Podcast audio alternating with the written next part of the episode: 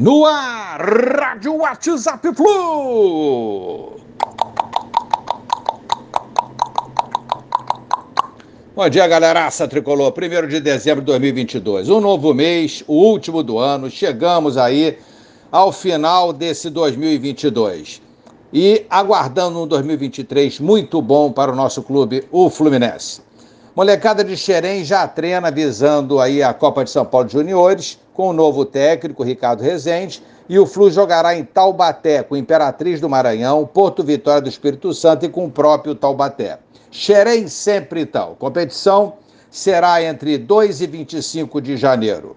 Situação de alguns jogadores. Michel Araújo, contrato com o Flu até dezembro de 2023, pode ter o seu vínculo estendido até o fim de 2025.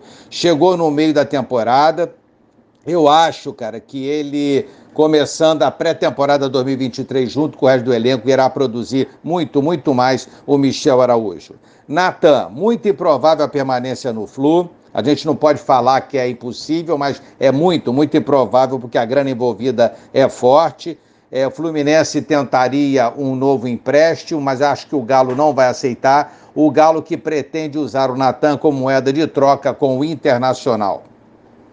Gabriel Teixeira, Grêmio não se manifestou. O prazo para eles se é, fazerem valer a compra do Gabriel Teixeira era até ontem, terminou, e o moleque deverá voltar ao Flu. Até porque parece que o Diniz gosta do seu futebol, comentou com o presidente Mário que deseja contar com o jogador. Ou será reemprestado a algum outro clube.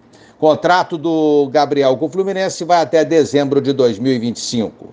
Calegari pode ir para o Inter por empréstimo e o contrato dele também vai até o final de 2025 com o Fluminense. Matheus Ferraz, contrato estendido até março de 2023 para sua recuperação plena né, do joelho esquerdo e Ferraz está fora, totalmente fora dos planos de Diniz.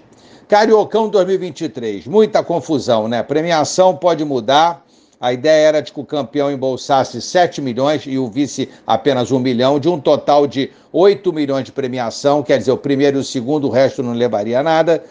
Era desproporcional essa, essa premiação e uma nova proposta pode ser apresentada de 5,6 milhões para o primeiro lugar e 2,4 milhões para o vice-campeão. Muita confusão FERJ, cotas de direito de transmissão desproporcionais, como sempre, né? Favorecendo sempre a um clube, levando muito mais do que os outros. Parece que Vasco e Botafogo aceitaram isso, Fluminense continua firme, resistindo. Vamos ver o que, é que vai dar.